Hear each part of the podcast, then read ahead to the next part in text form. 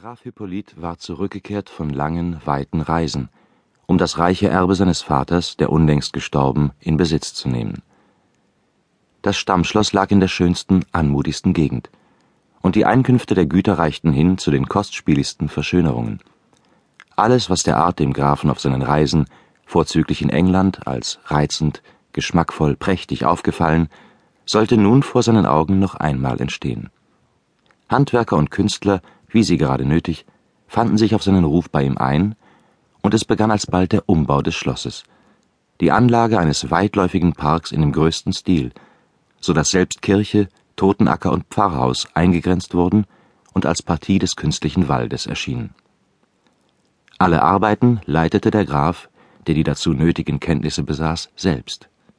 Er widmete sich diesen Beschäftigungen mit Leib und Seele, und so war ein Jahr vergangen, ohne dass es ihm eingefallen, dem Rat eines alten Oheims gemäß, in der Residenz sein Licht leuchten zu lassen, vor den Augen der Jungfrauen, damit ihm die schönste, beste, edelste zufalle als Gattin.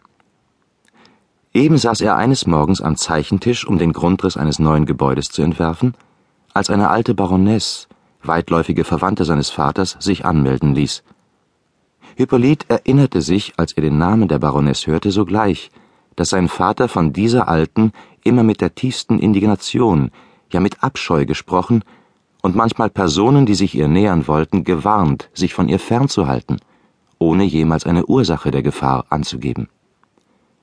Sehr unangenehm berührt fühlte sich Hippolyt durch die Annäherung einer Person, die sein Vater verabscheut. Waren ihm auch die Gründe dieses Abscheus unbekannt geblieben. Das Recht der Gastfreundschaft, das vorzüglich auf dem Lande gelten mag, gebot ihm indessen, den lästigen Besuch anzunehmen.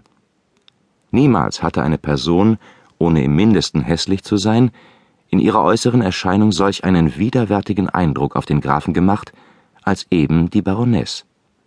Bei dem Eintritt durchbohrte sie den Grafen mit einem glühenden Blick, dann schlug sie die Augen nieder und entschuldigte ihren Besuch in beinahe demütigen Ausdrücken.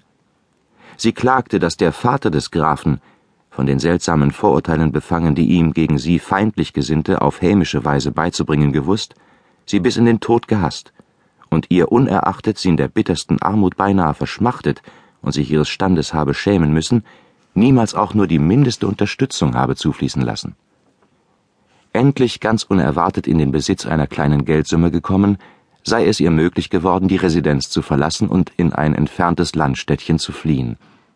Auf dieser Reise habe sie dem Drange nicht widerstehen können, den Sohn eines Mannes zu sehen, den sie, seines ungerechten, unversöhnlichen Hasses unerachtet,